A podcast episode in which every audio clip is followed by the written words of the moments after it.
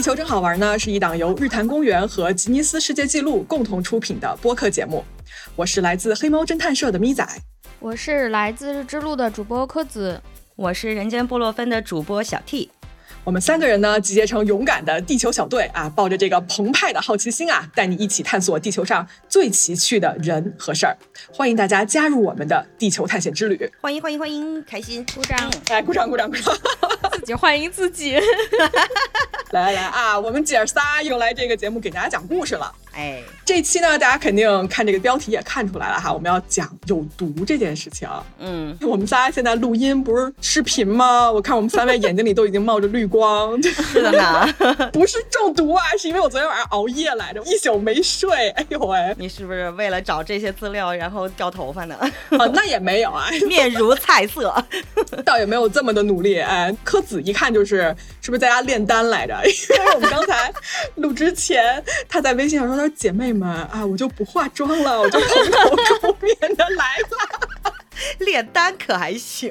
对我们说没关系，没关系，大家都是闺蜜，什么没见过呀？是不是？视频一开，我发现大家差不多状况，显然是一种周末在家的状态。对对对，没错，而且三个人的状态都很符合本期的主题，有毒。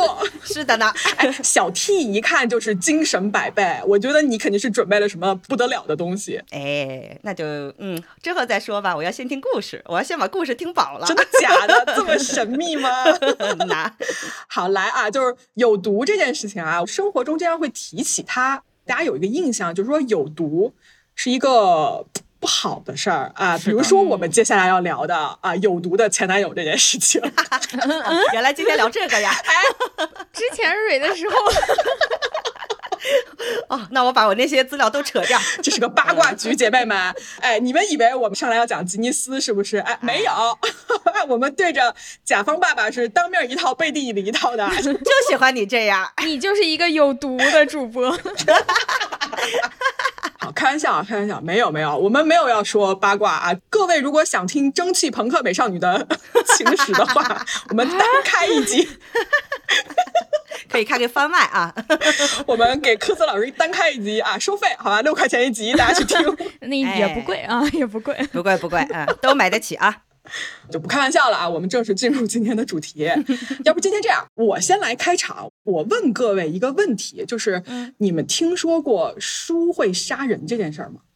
啊哦，我没听说过。各位都是饱读诗书之人，脑子里出现的是那个，嗯，就是《哈利波特》里面那个妖怪们的妖怪书，就可以追着吃。哦，对对对，那个就很吵，是不是？我记得，对，它离杀人还是有点远，它只是有点烦人。是是是，这样啊。一开始呢，我给大家扔一个推理小说的故事。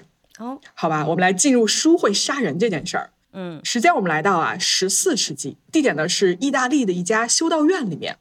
大家都知道那个年代啊是教皇跟这个神圣罗马帝国的皇帝啊斗争的非常激烈的年代，就是都是在争夺一个在欧洲的政治权利。嗯，那么这家修道院呢，在七天后要接待两边的人进行一个神学的辩论会，就是气氛啊，在这个时候已经非常非常的剑拔弩张了，就很紧张。于是呢，有一个叫做阿索啊，就阿德索的一个修士，在这个时候呢，就来到这个修道院里面。大家想啊，还有七天就要开这个什么辩论会了，对吧？嗯嗯，就正好在这个时候出事儿了，就开始有人啊神秘的死亡，然后这个奇怪的事件呢，一个接着一个发生。最开始死掉的呀，是一个从塔楼就掉下去的人。首先，没有人能证明啊，这个人是自己跳楼的，还是被人推下去的。嗯，啊，这个阿德索呢，他就被迫成为了一个调查员的角色，就是他要在这个教皇跟皇帝来之前，要查出真凶。嗯，在这个调查过程中间啊，阿德索就发现说，这个修道院里面有一个非常神秘的图书馆，这个图书馆的管理非常严格，就一般人不让进啊，你连入口都找不着。就是你找着了，你进去之后，你发现这个图书馆就跟迷宫一样，有特别多的暗示。啊，然后谜语，然后听说呢还藏着一些非常非常可怕的禁书。哦，我给大家长话短说啊，就随后这个凶杀案是一件一件接连的发生。有一个人呢被发现死在了一个装满猪血的桶里面，就很奇怪啊，就这个人的手指和舌头全是黑色的。就感觉真正的死因是这个人中毒，他是中毒死的。而且没有过多久呢，这个图书馆的管理员他的助理也被发现死在了浴缸里面。虽然看上去是一个溺水身亡的情况，但是他的舌头跟手指上也是黑颜色的，就可能说他的真正死因也是毒杀。那么这个时候啊，离教皇的车队要到达的时间已经所剩无几了。阿德索呢，为了探索这个真相啊，就不得不再一次潜入那个神秘的图书馆里面。但这个时候，其实他不知道的是，危险啊已经离他越来越近了。就这凶手到底是谁？然后他的核心的杀人轨迹究竟是什么？这部分情节呢，我就不过多的给大家剧透哈。这是一本意大利作家叫做 O Berto Echo 的写的一本叫做《玫瑰的名字》这么一本推理小说，在全球呢销量应该是有五千万册啊，非常有名。我为什么要说这个故事呢？嗯，其实是在。不大段剧透跟揭露凶手是谁的情况下呢，我想聊一聊这个推理小说的核心轨迹。它的核心轨迹其实就是用书来杀人啊，就怎么杀呢？这凶手在这本非常关键的书上就涂了毒药。就他拿准了说谁会来翻这本书，然后有的人啊，我不知道你们遇没遇到过，有的人翻书是会舔手指的，就舔一下翻一下书页，记得吧？嗯。但我觉得可能新冠之后，大家把这毛病都改掉了 所以凶手就是拿准了这一点，他就顺利的把他的那些目标一个一个全部都毒死了。嗯。但是我说的刚才啊，是一本虚构的文学作品。嗯。那大家肯定要问了，说现实生活中间有没有一本真的会杀人的书呢？有，真的有啊！当然，书不可能自己长腿去你们家追杀你，对吧？但是这本书本身是可以杀得了人的。是什么呢？这本书是吉尼斯世界纪录里面有这么一本书啊，叫做《全世界最毒的书》。哦，这是一本在一八七四年一个美国的医生 Robert k e n s y 出版的书。这本书一共是一百九十二页，然后在这本书的书页里面啊，它是有致命的毒素的。就人在翻这本书的情况下，你接触一个很低的剂量，就会导致你的死亡。然后这本书印了一百本，目前保存下来的流逝的应该还有四本书。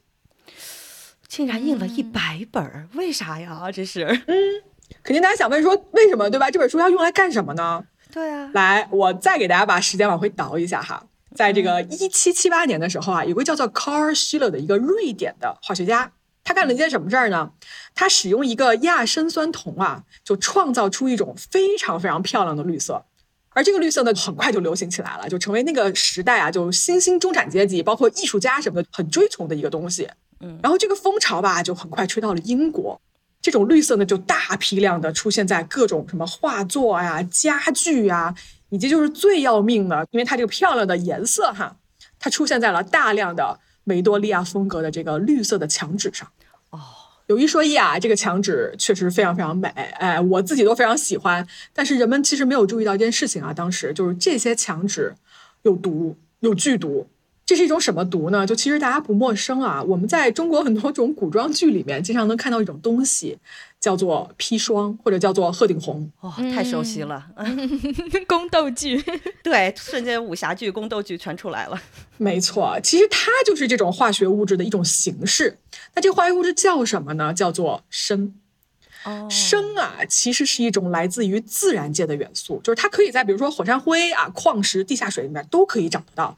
它也广泛存在于我们的食物、水、空气里面。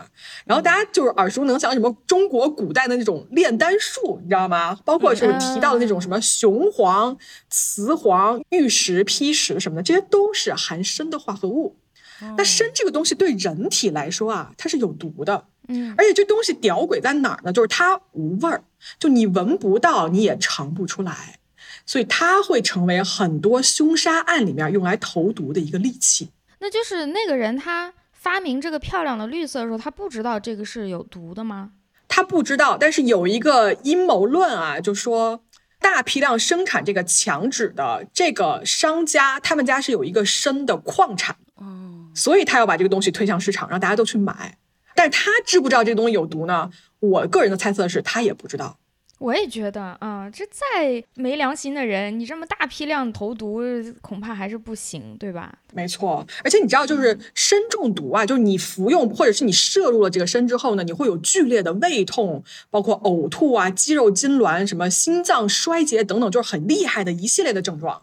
而且我们回到刚才柯子讲的，就是在这个欧洲的历史中间呢，那个年代对于砷元素的一个大量的运用，其实毒死了非常非常多毫不知情的民众。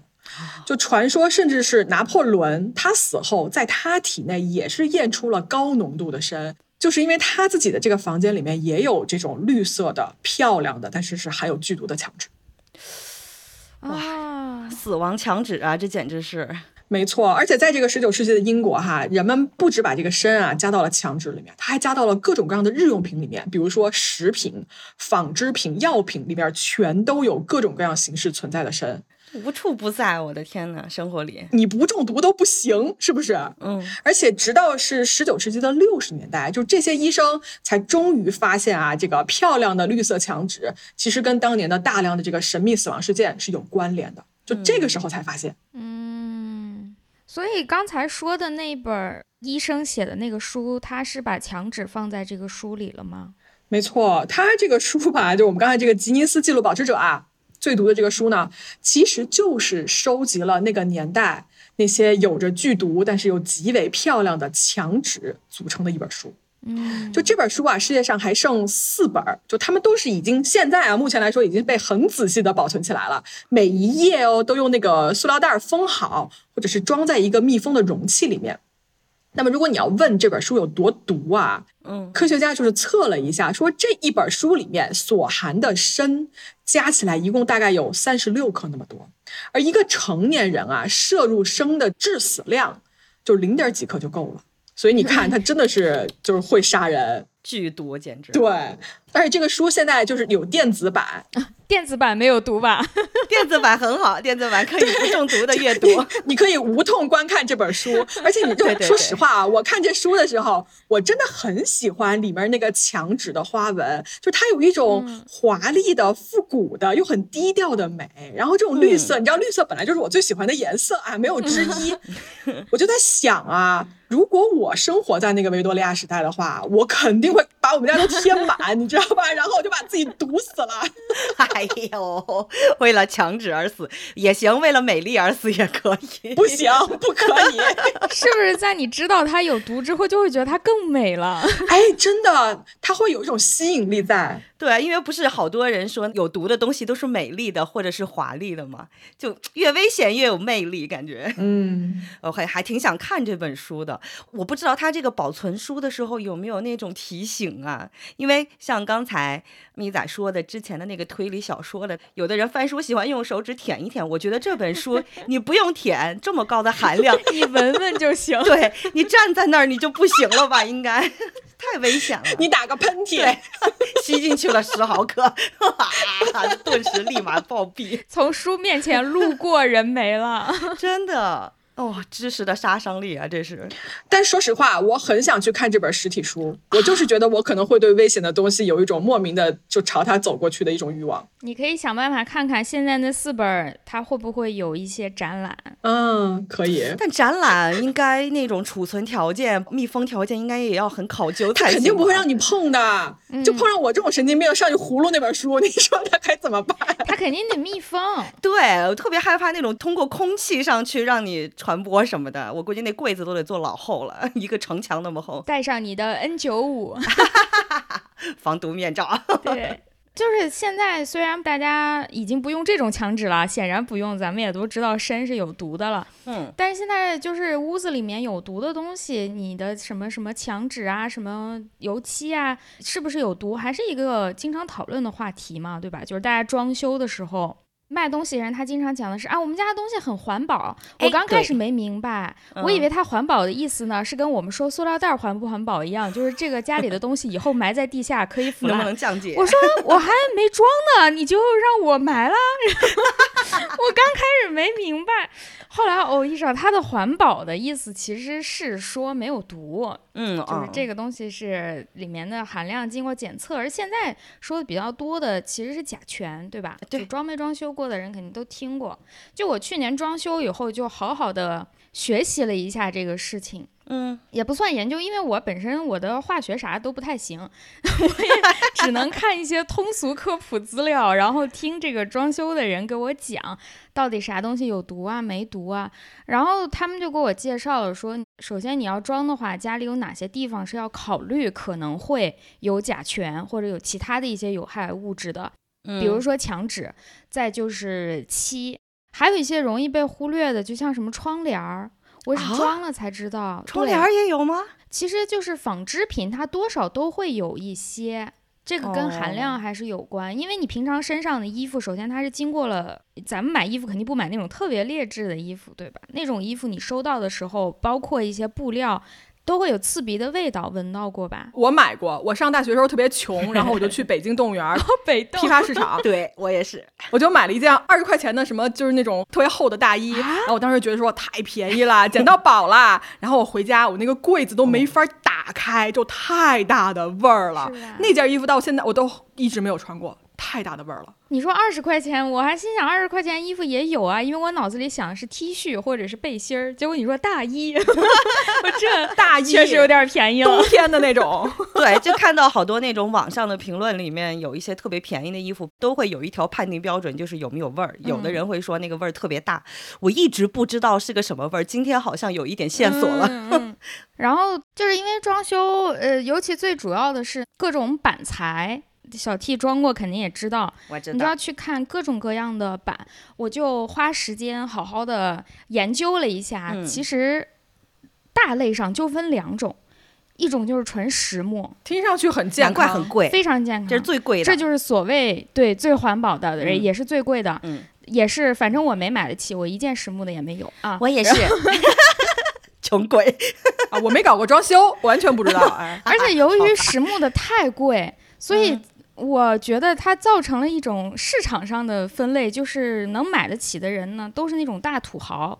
所以它的设计也都比较符合大土豪的审美，就是实际上你给我钱，我也不会去买它的，你可以想嗯象了，哎，你能跟我透露一下它有多贵吗？因为我是完全不知道也没有到买不起，就是比方说一个沙发呃十万，就是这样，就你非要买也买得起，啊，可是就是你家里摆个这么贵的东西，何况他们就是特别，你说不好听叫笨重，说好听就是厚重 的那种设计。你家里没有五百平，你摆个那个沙发也不好看。嗯，而且实木的其实养起来特别难的，稍微拉一道它就回不去了。对对对，你你也得伺候它，就像买一件几万块钱、几十万的大衣，你就不能随便扔洗衣机里洗了吧？二十块钱的衣服就可以。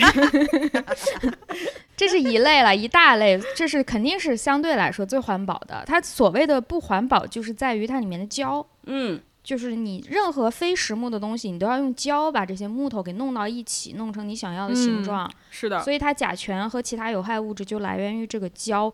所以他们给你介绍的时候呢，就会倾向于一个介绍，就是木头含量越多，胶含量越少，他就会告诉你这个东西越环保。嗯，然后很巧，我之前去过一个那个做木头的工厂，不是因为我要装修，是我们之前去调研的时候去沙漠调研，他们的一个新产业，沙漠调研，对 不要管科学家的事儿。大家可以想象一下，在沙漠里能长的所谓的树，其实大部分是灌木那种东西，嗯就是嗯它很矮很细，它不能直接的成材。但是可以怎么做呢？他们就搞了一个新产业，就是索性我把它打碎，哦，然后用胶把它粘起来，这样我们就也嗯可以有一些木材加工的产业，做有些东西还挺好。他们还有一些特别新的技术，就是直接打成粉粉碎，然后还要做什么替换剂，把里头的什么成分替换出来，再压在一起，就说那个强度是可以达到跟实木一样的。再往下我就不能讲了，因为我已经开始胡说了，我根本不懂。你会不会已经甲醛中毒了？已经什么都中毒了？已经。哎，相当专业啊！我现在发现科子老师经历了这么一趟装修之后，专业知识都多了好多。要不然说科学家呢？但是我其实想问，甲醛算是有毒的，对吧？对我们来说对，那它闻多了会导致人体会怎么样？就会致癌吗？还是首先轻一点的，你会觉得眼睛刺痛、发红，嗯然后你会呈现出一种发烧的状态，头疼啊，浑身没劲儿啊那种的，你感觉会心嗯嗯恶心。然后严重一点，你比如说吸了十年老甲醛之后，你可能整个人就没了。陈年的甲醛？陈年甲醛，你吸久了你会有致癌，好像会得白血病吧，还是什么？就血液方面的毛病会有。天哪！嗯，还是挺危险的。嗯，那确实，大家还是不要中这个毒啊，就是听起来非常可怕。哎柯子老师说装修的这一趴，我一直心惊胆战，因为我也跟你一样，去年刚装修完。尤其在咪仔和柯子同时都说，哎，我们生活当中可能有很多东西都带毒的时候，我整个人就害怕了，因为我想说我会不会在屋子里毒死。刚搬进来没多久，我见证了小 T 装修的时候，就是他的那些狂躁，然后崩溃的那些瞬间。最崩溃的其实是最后通风的那一块儿，愁死我了。通风为啥崩溃啊？对呀、不就开窗就行了吗？不不不不不，就刚才柯子说那个装修里面，其实现在好多人惯性就是说我一定要通甲醛，至少要通两个月以上。对而且它现在的通风的方法还不像原来说的那样，你就一直开窗。它的现在流行的方法叫先闷，然后再通，因为说是那个甲啊醛可能在一种潮湿和高温的环境下特别容易释放嘛。嗯，所以你就必须得把你的屋子大概闷个三天或者是几天，然后屋子里放盆水，等到你到这个房子里来的时候呢，再通风通六到八个小时，这样就是可以有一个放得更彻底的这么一个过程。哎，这听起来像某种仪式，就感觉是一个玄学了，已经，这没有任何科学的根据。我也感觉这个心理作用可能更大。哎对，就我都不会信你跟我说这个。我就在网上找这些偏方啊，然后呢我就信了。问题是我当时啊住在北京的东边，然后我的房子呢在北京的西南边，嗯等于是每次通一次风吧，我就。需要为了排这个甲醛，隔三差五大概得坐两个小时地铁来给这个房子通风。你说你图啥呢？你自己倒是通风了。哎，你说那个故事里面维多利亚年代的那个 那些人、嗯装修完之后，人家会不会也开窗透气啊？他们可能不会吧不会哦，连声啊我都不知道呢对，那个年代可能 没这个概念。对而且参能放吗？我不确定啊。没有味道，你闻不出来。我也不知道它哦能不能放，它可能你通风它也走不了，它就一直在那儿存在，对吧？对，我怕它不是像甲醛这样，是你通风就能吹走的东西。而且我们装修。用的肯定都是合格材料，在合格的基础上再去放。它那个玩意儿本来就不合格，它就是一个对对对对对，大型的毒素，本来就有剧毒，对，对就不讨论放的问题了。嗯，装修的毒我们也聊了很多了。你们有没有中过食物的毒？那太多了，我没有，我是铁胃，完全没有过吗？食物中毒你没有过吗？没有，我拉肚子都很少。哇，哎呀，神人，神人！我下回回北京我就给你下毒。你你怎么这样？我拒绝跟你见面啊！下次回来。我可能因为长期吃的东西都不太干净，所以已经练出来了。嗯 是这样的理由。你是不是在印度住了五年？对，我的家乡在印度，喝的水都是恒河水。我以为你要介绍我们一个养生秘籍呢，说我长期吃一个什么什么什么药，哎，我接下来就买了。结果你说我是以毒攻毒。他说我天天吃屎，所以我所以我哎，你怎么回事？你能不能够很含蓄的够？哎，算了，我是以毒攻毒啊，为自己证明。对不起，对不起，我没有攻击你的意思，我就是我就是措辞有点问题。那让我听听你们的那个中毒的经历，让我开心开心，快！就是食物中毒，我觉得一种是那种，就你知道这个东西它就有毒，像什么毒蘑菇呀，嗯，什么毒河豚呀，有一些海鲜啊，它当然会处理，但是你知道这个东西原本有毒有风险，是这种。还有一种就是大意了啊，没有想到 他竟然也有毒，比如啥？那就多了。我想想，我有一年过生日的时候，胡吃海喝了一整天，什么烤鱼，什么冰奶茶、西瓜，呃，这那的狂吃一天，快乐，我听着简直。对太快乐了。然后晚上就到医院去了。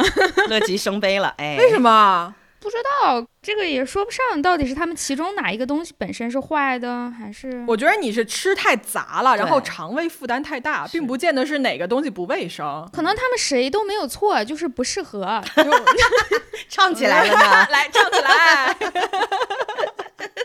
哎，我经常食物中毒。就是因为我人不在国内，我就会从国内背很多食物，但是这个食物呢，我背到欧洲我舍不得吃，就是这是一个非常心酸的故事。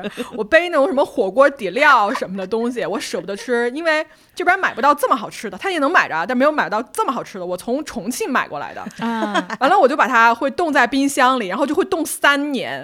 三年之后，我拿着那包火锅底料，我就想说，我该不会是个呆子吧？啊，就是这东西到底是吃还是不吃啊？就扔了我又心疼，吃我又怕自己会死。就你这有一个新闻，就是一家人吃了一个什么冰冻了五年还是三年的一个面条还是什么东西，就全家最后都不行了嘛。我就很怕我上这种新闻，但是这个故事的结局就是你还是吃了，我全吃了。不愧是你，哎，是你干出来的事，因为我舍不得，好心酸啊，又心酸又好笑，怎么回事？活该中毒。哎，这种日常的吃的真的很要小心。还有一些，比如说像豆角，你不做熟，它就哦，对对对，这个挺多人中毒的。我在外面吃饭，我一般都不点豆角，我不确定，尤其是炒的，它万一做的时间不够，然后还有在冰箱里放的吃的，有时候它冰箱会有一种低温的病毒。低温的病菌吧，那个不是毒，李斯特什么什么玩意儿吗？什么什么沙门氏菌啊，什么菌啊，就包括不要生吃鸡蛋，不要生吃这些东西，其实都差不多。嗯，还有就是那种我前面说过，就是你知道它有毒，河豚，再就是蘑菇。每一年不是大家都要流行一波说去云南吃蘑菇，我好喜欢吃蘑菇啊，特别爱吃蘑菇。哎，我我完全不吃蘑菇，你不吃蘑菇？我不吃蘑菇。不好意思，各位各位听众，喜欢吃蘑菇的人不要追杀我，我一口蘑菇都不吃。我们不追杀你，把蘑菇留给我们了。对呀，你损失了好多乐趣呢。对，我不爱吃。那你少了一大中毒来源啊。是的，对啊，我会很安全的活在这个世界上。我倒没有吃过就是有毒的蘑菇，去云南也没赶上那个季节。我之前有一次回老家，就是我奶奶家在新疆那边，有一天我们就去天山上。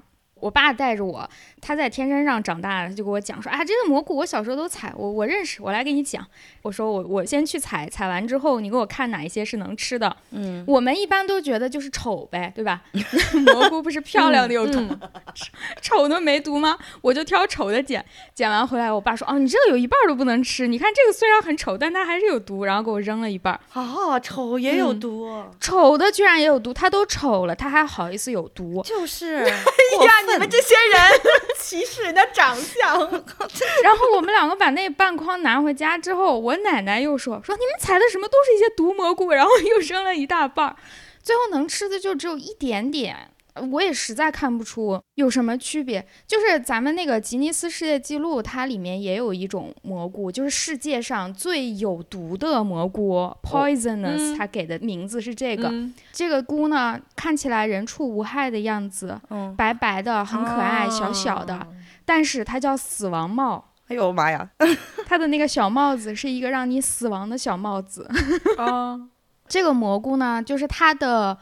总肝中毒素含量，蘑菇不是有湿和干两个状态？嗯对就是说这种干状态含量是七到九毫克，听起来不多，但是呢，你要吃这个蘑菇，只要吃不到一两，人就没了，一两没有多少，直接就死掉了啊，人就没了，哦，我就直接死了，妈呀！而这种蘑菇，它在全世界各地挺多地方都有的，包括什么北美呀、英国啊。中国有吗？中国好像没有，我们可以回头看一下。你想，你想。你又不吃蘑菇，倒也没有啊，我只是想提醒大家，看到人畜无害的小白蘑菇要小心点儿。对，就是如果你想从外貌上说啊，那我知道了，可能有这种蘑菇，我小心一点。你小心不了，它看起来真的好普通，太平凡了，很小很白。对，没关系，我一口不吃，我全摘下来送给小 T。哎，这是我。我看了一眼，就是你把这个蘑菇和你平常吃的那种金针菇，像不像？不，金针菇太细了，应该是像那种口蘑那一型的，是吗？白白就是普通口蘑，我都说不出它有什么名字了，就是一个口蘑，甚至比口蘑看起来还纤细一点，好危险啊！但你吃完之后，它的症状就是六到十五个小时就会开始什么呕吐、呃虚脱、胡说八道，然后就死了。哎呀，我的天哪！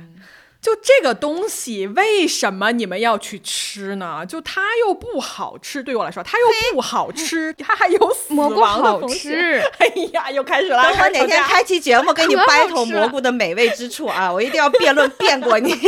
蘑菇做好了比肉都好吃。对呀蘑菇好好吃啊！就是，哎，我 get 不到，我我没有这个乐趣，我可能天生少一个什么东西，我 DNA 里面我尝不出来这东西。嗯，我倒是还没敢吃那种有毒的，准备找时间去云南试一下。这样，你带上我，好吧？就你躺下了，我就给你抱回来。哎，我是那个 designated driver，就是不喝酒的那个给人家开车的人，你们就去吃，我最后给你们运回来。还算你有点良心。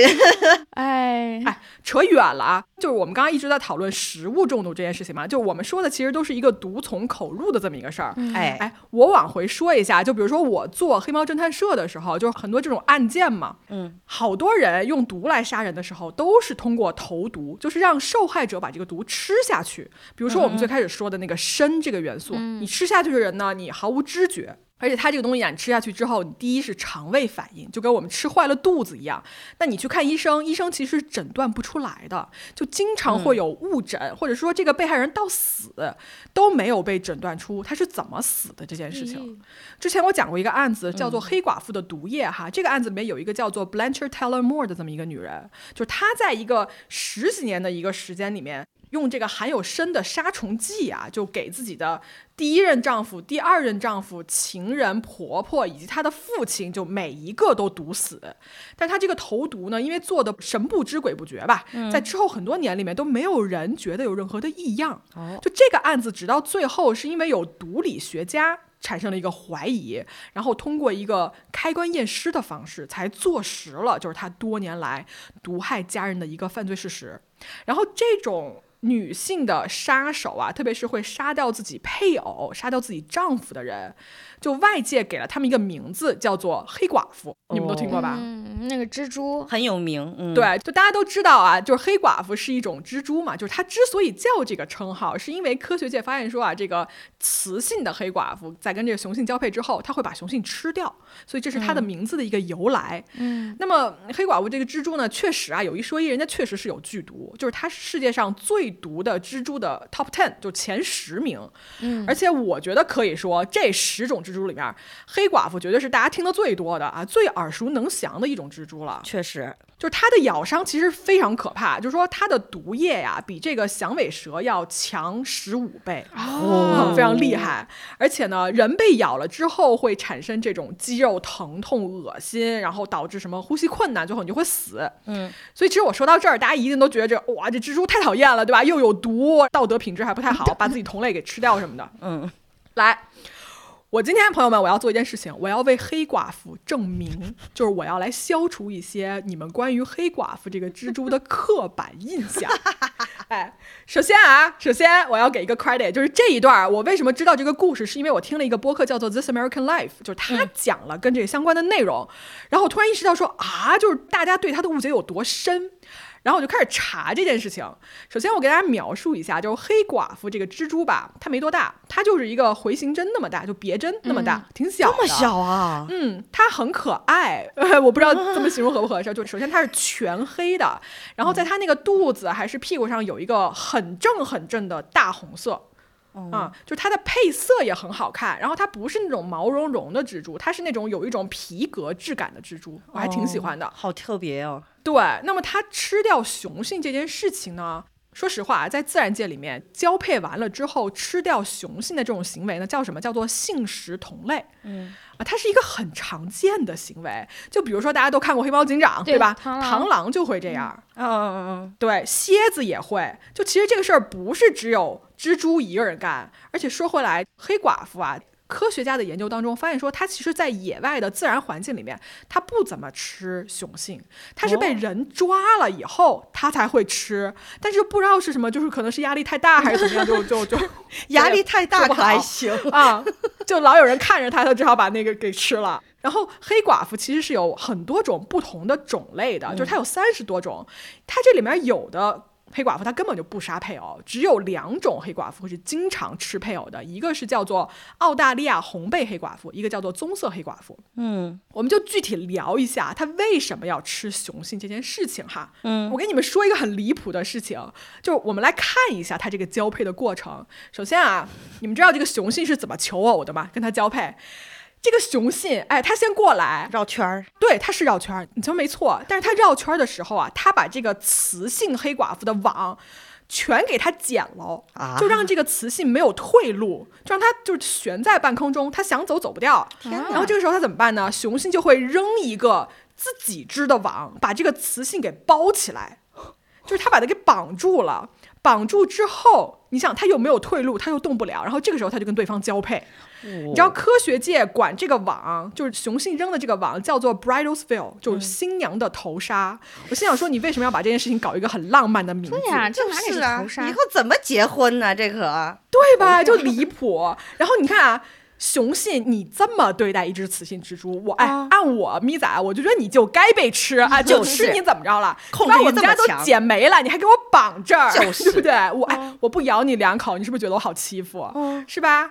然后这个雄性真的是自找的。我跟你说，它交配完之后，它还有一个把自己翻过来的一个动作，它就是找吃，好不好？就这个雌性很可能是错把它当成了食物，所以你看，它整个交配的过程是有这么一个部分在里面的。但是你说吧，给它取名字这科学家，我也不知道是谁啊，就可能我不知道他是不是没有看到前面这一趴，他就直接看到后面说这个雌性把雄性给吃了，然后就管人家叫黑寡妇。我真的就觉得你真的很有偏见哎，好不好？这是我为什么我要为他证明的一个原因。世界上竟然还有这么不严谨的科学家，倒也不是了，倒也不是啊、而且你知道吗？就是统计数据表明啊，近年来被黑寡妇咬的人其实非常非常的少，而且因为被它咬啊就死亡的这个案例几乎是灭绝了的。哦，就我跟大家说一下，就是咬人这件事情其实是黑寡妇最后的一个防御手段。嗯，它呀，它是一个非常害羞的蜘蛛，它完全没有攻击性。比如说，你去破坏它的网，它的第一反应是躲起来，或者是它第一反应是在地上蜷缩成一个小球，就它装死。它根本不想咬你，他希望你放他一条生路，好吧？他只是想一个人待着，他只是想一个猪待着。我要哭了。他只是在自己生命受到威胁的时候才会去咬你一口。所以你们看哦，就大家对这个黑寡妇，你们到底有多深的误解？就它根本不是一种凶狠可怕的蜘蛛，它也没有追着你要咬你。那它跟那个蜜蜂一样吗？就是蜜蜂不是叮完人之后就死了吗？所以就它只能用最后一招是这个。那这个黑寡妇它咬完对它自己有什么影响吗？那也没啥影响，人家哦继续活他的。那他只是人好啊。但是呢，其实黑寡妇啊是自然界很多很多蜘蛛中间的一种，而且呢，就我们放眼看过去啊，这个世界里面有很多毒性极强极强的蜘蛛，但是就因为它没有一个这么好传播的名字，嗯就大家都不知道。比如说啊。吉尼斯世界纪录里面有一个最毒的蜘蛛，这个蜘蛛叫什么呢？叫巴西游走蛛。嚯，它是极具攻击性的，而且呢剧毒，就是非常非常强大的一种神经的毒素。它这个外形吧，看起来哎毛乎乎的，好吧，有点可爱。哎呀，但是你知道，人类也在利用它的毒素用来做药，就是用来治疗这个勃起功能障碍，好吧？就听你听我说啊，我谢谢你。没忍住啊，药酒那个味儿来了，就因为为什么啊？就你被这个蜘蛛咬了之后，被咬的人如果是男性的话，他会有一个长期的一个勃起的过程。哇，啊、就是它那个神经毒素里面自带的一个副作用，所以科学家就在用这个来入药来治疗这一系列的疾病。我的妈耶！嗯，而且这个吉尼斯世界纪录里面呢，谁是最毒的蜘蛛其实是有争议的。比如说啊，对方辩友还有一位来自澳大利亚的叫做这个悉尼漏斗网蜘蛛，也是因为有剧毒。这个蜘蛛咬你之后啊，就有记录显示人会很快就死掉，就可能小孩儿被咬了之后尤其快，就十五分钟这人就没了。哇，这个真快呀，有点像七步倒的那种感觉。就你可能救都来不及。嗯反正这一类知识啊，就大家要感兴趣呢，可以去这个吉尼斯的记录里面找来看一看啊。总之我是搜了这么一堆啊，然后我在搜索的过程中间，我看这蜘蛛的照片，我真的就朋友们，我真的崩溃了，我就不行了。我觉得人类对蜘蛛真的是本能的恐惧，嗯哎，但是我看到最后，我又觉得有点可爱，是怎么回事呢？哎麻了真的要感谢咪仔，因为我对蜘蛛也是很恐惧的。然后他生生的在这十几分钟里面，把一个这么恐怖的毒王一样的东西变成了一个弱势群体。尤其黑寡妇那一段，我真的当时从愤怒到最后很心疼，然后就想要哭起来，就是为什么 为什么会这么的惨？然后最后都发毒素，还是为了保护自己。对，你想啊，其实首先就是大家不要错怪黑寡妇了，好吧？我今天哎已经为她就是把她的故事讲出来了，但是呢，你在野外肯定是要注意安全的。嗯嗯嗯，不过大家记住啊，你对蜘蛛的恐惧，相对于蜘蛛对你的恐惧来说，我觉得蜘蛛觉得你才是更大的一个威胁，好吧？有道你一个理有道理庞然大物，哎，你吓死猪啦！就 就大家不要怕它，它更怕你。就是有毒的东西，我看了一些资料之后，而且结合我之前了解到的一些情况，就是咪仔说的对，大家不要太害怕有毒的东西。这个不要太害怕，意思是你不需要主动去攻击它，对，因为自然界的一个基本规律是，越小的它越没有自保能力的东西，它才会有毒嗯素这个特性。嗯，你很少见到一个大型哺乳动物有毒，不可能。对。咪仔有毒，咪仔有毒。哎，我在国外，在欧洲很多地方有那种马蜂、黄蜂这种，就是还挺厉害的东西。它经常会好几只就让绕着你飞。然后我最开始是非常非常恐惧的，我会这样去赶嗯它。你别动它，对我旁边朋友就跟我说，它飞过来的时候，你就当它不存在，你跟它各过各的，你只要不去攻击它，它就不会攻击你。他说你记住这一条。对对对，确实，就是这种有毒的都是小东西，比如说你看小的这种什么全身有毒素的这些小昆虫，你想一只大象如果全身要有毒素的话，得有多少毒，对吧？太可怕了，这个。那它根本生产不出来，而且对它来说有很多可以存活下去的方式。对对。毒是对它来说性价比很低的，对它自身也是一个危险，所以嗯。你不用害怕。还挺有道理，对。但是除了体积啊，我其实很怕一类，就是不管是昆虫，就像刚才说的蜘蛛，还是说蛇呀，或者是蜥蜴那种，表面的那些东西看着越华丽，嗯，然后图案越复杂，我就会越害怕，我就会天生的觉得它危险。这是人类的本能，人类怕蛇、怕蜘蛛都是这样子的。是吗对，不然活不到现在。对对对，你 远古的时候，这个东西就植到你的骨子里去了，因为那个时候人就是靠本能来逃命的嘛。哦，哎，所以我有一个想说的啊，我觉得还挺有意思的，就是你想说人就是通过一些大脑的反应，然后会有一刺激到生理的一些反应，比如腿软啊，看到害怕的嗯东西会往后退。其实我想说啊，有一些今天我们不是聊读物专场嘛，除了那些实体的，其实很多作品啊，或者是文化艺术这种精神类层面呢，它也是会有很多有毒的东西在。哦，我不知道原来你们都有没有在网上看过有一个段子，就是什么听了这首歌你就会死什么的，就是全球十大禁曲之类的，哎，时代记忆。对吧？嗯特别熟悉。黑色星期五还是哎星期天来着？星期几啊？但是那歌我听了就一般，就是一个非常悲的歌而已。对呀、对吧？而且一般不是星期一比较黑色吗？它就就是啊，星期五有什么好黑色的？星期五 我快乐的嘞。哎，你不怕是吧？我跟你说，除了那一批啊，那是我们古早时期流行的一些，然后早几年流行过另外一种传说叫阴间音乐，就是听了人会觉得很难过，很难过，然后人会非常不好。嗯我听说过。它据说啊。在流传之前，史上没有人能坚持过十秒。我现在想给你们放一下，你们听一听。我想知道你们对这首歌是什么评来来大家价。听一下。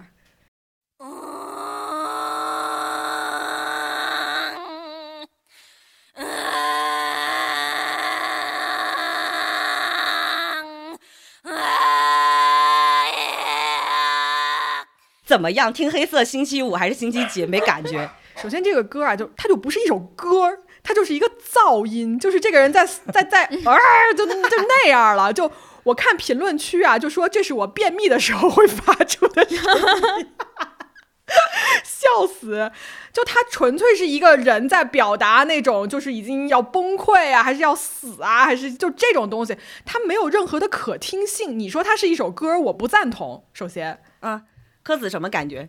嗯，因为你预警了，所以呢，我觉得我已经预设了它不是一首好听的东西。但你说我听完之后就有多么的痛苦，倒也也倒没有，不嗯至于。对，但它肯定是一首非常不悦耳，而且我觉得这个艺术家应该是特意制造了这种不悦耳，对而不是说嗯他，哎，他就觉得这个优美，他肯定是就是想把这个不悦的这个感情传递给大家，才写了这样一首歌。就像有的情歌是甜的，有的情歌是苦的嘛，就是他肯定是想表达这个负面的情感。嗯，才这么做，但我不知道他为什么要这样做。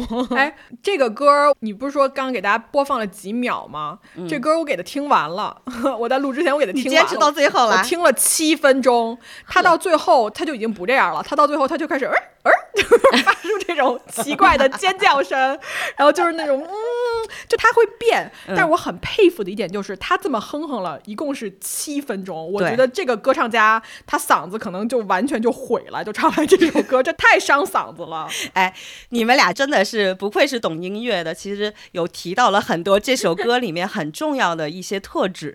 当时为什么这首歌会在中国的网络上这么风靡？就是评论数一度能达到三十多万条，虽然大部分的评论是都是我听不下去啊，是因为这首歌它全程是没有乐器的，只有一个女人的哀嚎。可以用哀嚎这两个字来形容吧，没毛病，对，嗯哀嚎嘶吼。那这首歌的名字呢叫做《Lost Rivers》，然后翻译过来叫《迷失的河流》。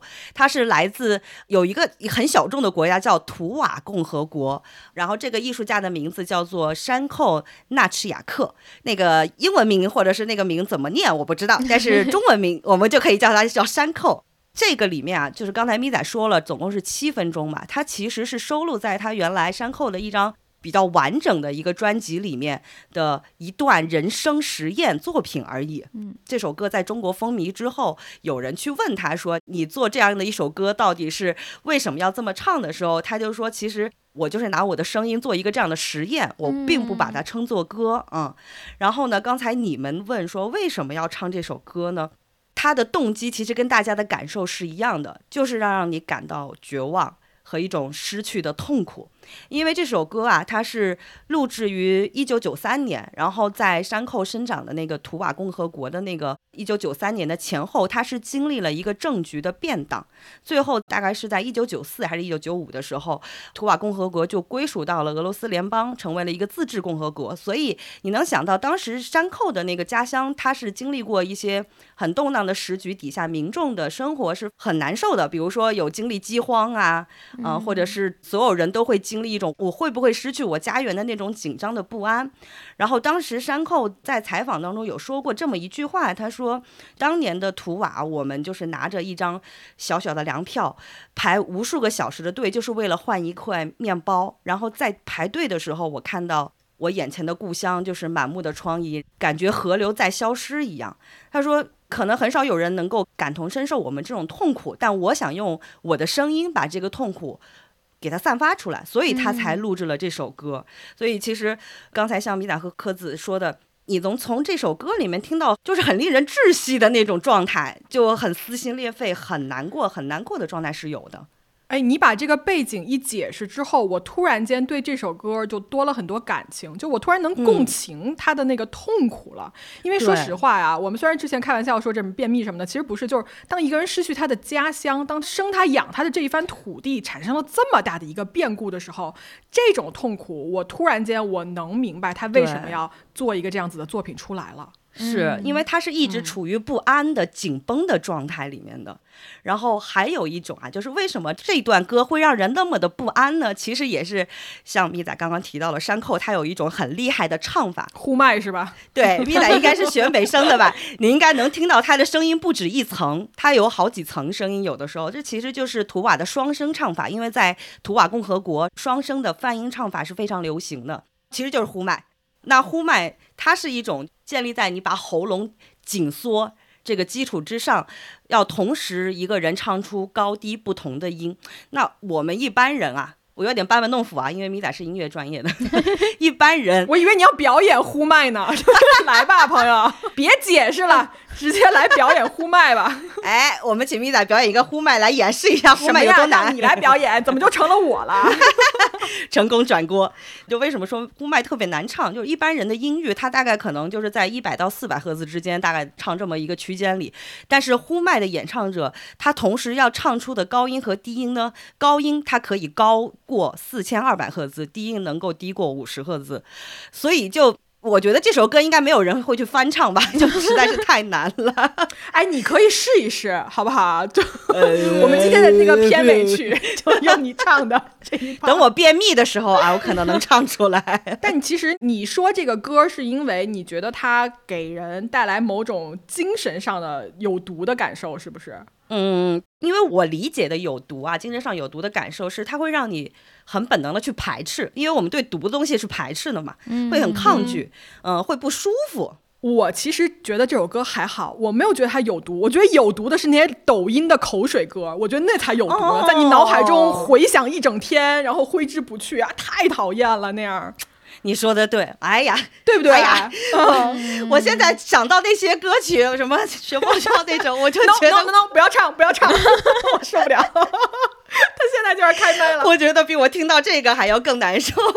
对啊，抖音那种歌曲就是一种病毒传播方式嘛。嗯对就是大家常说那种什么病毒营你销、啊，看传播方。式也有毒。对他就是故意要让你中毒，然后再转给另外一个人。对，其实除了那个听觉上让人不舒服之外，其实在画作上，就是比如视觉上。这也有啊，对，其实，在视觉上也会让人不舒服。你知道，就是网上也会流传什么世界十大净化这种系列啊。我挑了一幅，嗯啊、你们可以先看一眼，就是这个这个画儿到底会不会让你们产生第一时间那种很难受的反应？因为很多进化被禁掉的原因就是看的人会觉得不舒服。我看了一眼你发过来这画儿啊，嗯，首先是一个小孩儿，对吧？捂着耳朵站在应该是一位女性的床前。是的，呃，根据她这个着色的情况，我其实猜测这个女性已经去世了，因为她非常非常的苍白。然后嗯这个小孩脸上打着一个暖色的光，她的头发也是金黄色的，他的眼睛我觉得应该是蓝眼睛。这个画儿我看完之后，它最能影响到我思绪的一个点，就是他那双眼睛，哎，就他那双眼睛盯着我，他有话要说。嗯，我就这个眼睛，他的眼神，就是我现在不是很想看他。但是呢，我觉得啊，对于我来说，我看任何一个东西，在于我的心理状态怎么样。如果我今天心理状态非常稳，我的内核非常稳的话，这幅画对我来说就是看一眼的事儿。如果我今天已经就是快发病了，不行了，我看这幅画，可能我就跟他一块儿捂上那耳朵，开始互相盯着看了。嗯嗯嗯啊，米仔好厉害！这幅画之所以被禁，就是因为很多人觉得看到这个画的时候，那个小孩的眼神是无处不在的，是时时刻刻都盯在他的，他很不舒服，他就这种被注视的感觉很不舒服，而且整个画面呈现出一种病态的感觉。嗯，还有更玄乎的啊，有人说。看久了，不知道是被这个小孩的眼神给催眠了，还是怎么着，他都会甚至能听到那个木床吱呀吱呀的声音，有一些这样的灵异传说出来，这应该是蘑菇吃多了，出幻了。很有可能。哎，但是我想问一件事儿啊，就是你们日常生活中间跟人家交谈的时候，会盯着对方的眼睛看吗？我会直视我。也会，所以你对盯人眼睛这件事情有恐惧吗？哦，我没有，没有吧对吧我会没有就是出于礼貌，我不会死盯着，但是会尽量的保持一个。我会盯着他嗯的山根的位置看，但是其实对方会觉得我会在看他的眼睛。但是就是嗯因为有的人是避免这种直视对方的，这个我能懂，就是他看不了这小孩儿这个眼神。但我们仨应该是不是看这幅画都还好？我不是，我有把那个特地放大了一下，我发现他的瞳孔啊，嗯，不是实的，它有点虚，我感觉他的画法。嗯嗯，因为我不知道是在网上流传的画质原因还是什么，它给我有一种重影的感觉。总而言之，你的感觉就是它没有神，这个眼睛是失焦的，没有神的。我其实特别害怕失焦没有神的眼睛，嗯，我这这是我恐惧的点，所以我会觉得它会有一种透露出某一种病态。我说一个，你不要害怕呀。我觉得这小孩特别像我，哎，你又是吗？再看一眼，我要唱呼麦了啊！我跟你说，我觉得他好像是某一种精神状态下的我。嗯我不怕他，我居然能跟他产生连结，哎，你哦果然是个，可怕。你去当艺术家吧，咪仔，你不要在罪案界混了。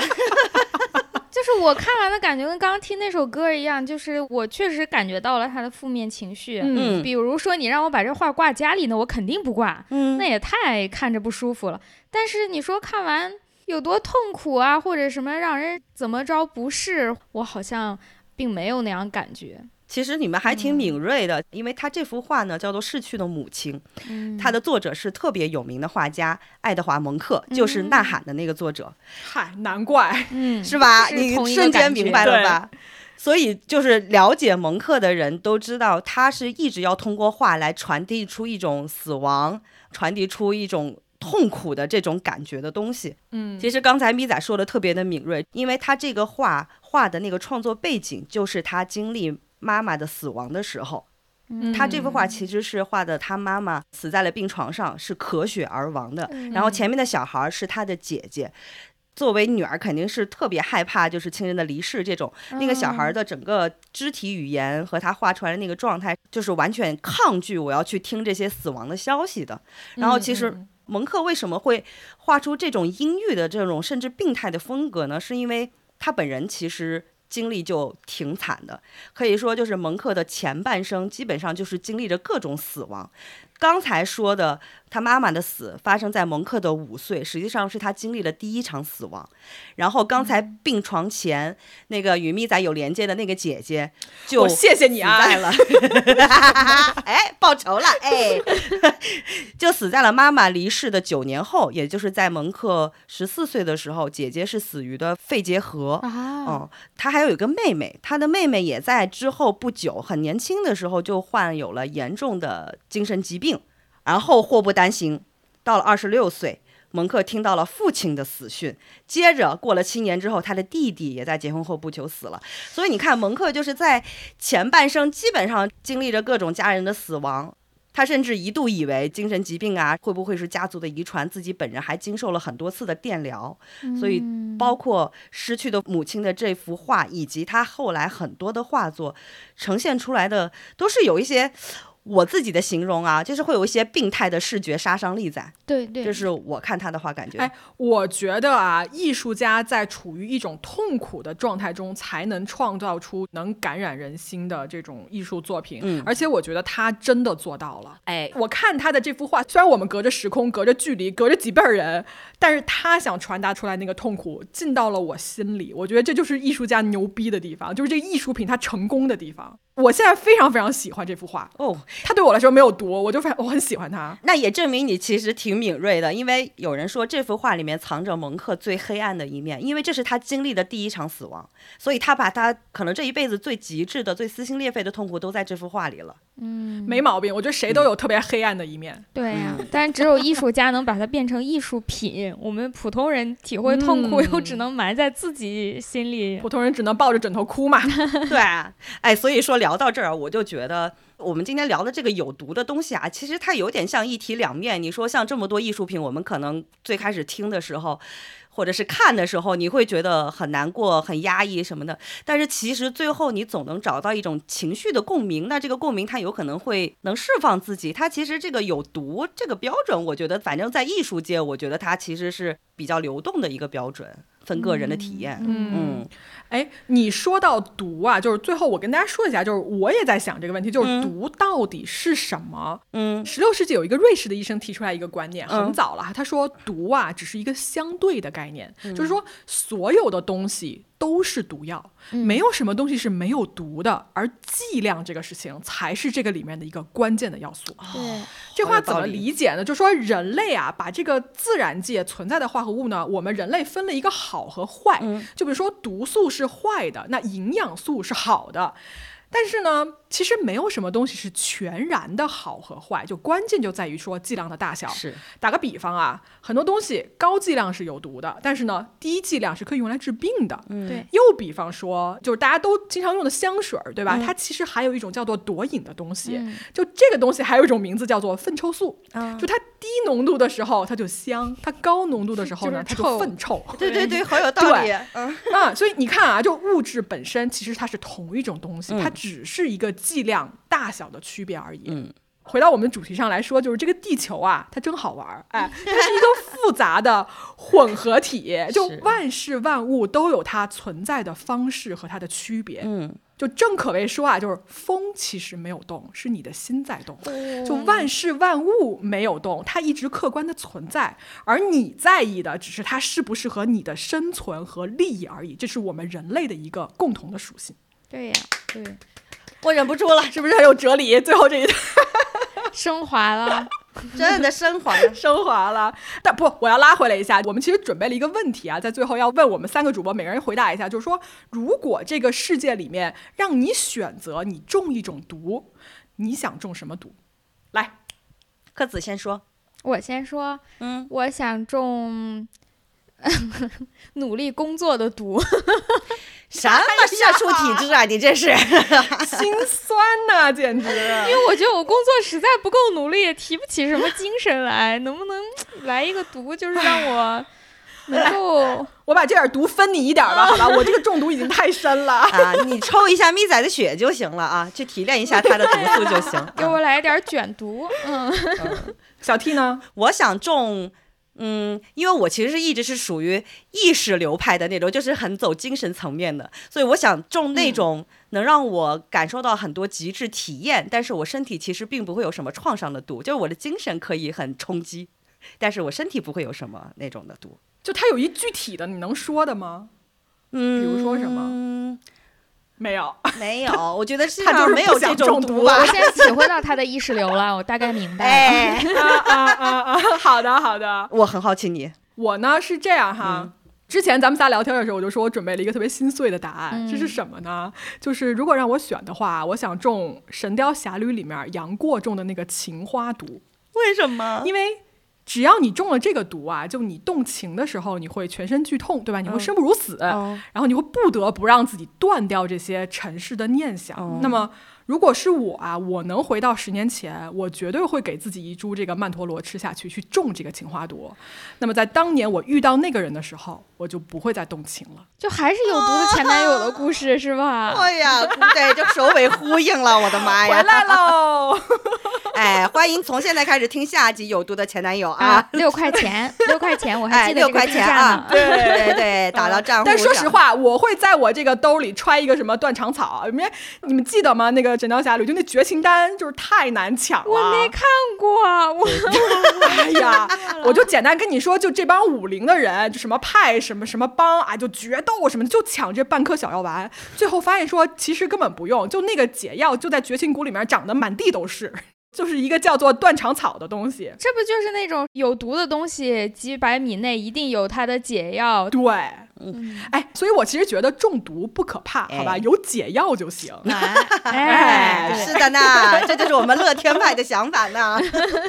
行，那我们这一期给大家也聊了各种各样的毒哈、嗯。啊，食物啊，书啊，装修，自然界里的毒啊，精神里面的毒，艺术品里面的毒，对。就不知道大家听到最后有一些什么感受，或者是你们在生活中遇到过什么样子存在的毒？嗯，大家中过毒的可以跟我们聊一聊。对，我们是不是有点太毒了？我们三个主播最有毒这。什么幸存者偏差是吧？中国毒的都没有办法来听这档节目。哎呀，嗯，行，我们期待评论区有大家跟我们互动，好吧？嗯然后也欢迎各位在每周四回来听我们三个人给你们聊一聊天，然后讲一讲故事。嗯订阅《地球真好玩》这个播客。好，欢迎大家订阅，嗯。多跟我们聊天儿。嗯，那今天就先这样啦，好，嗯。今天我们就先聊到这儿，那各位拜拜啦，拜拜。拜拜。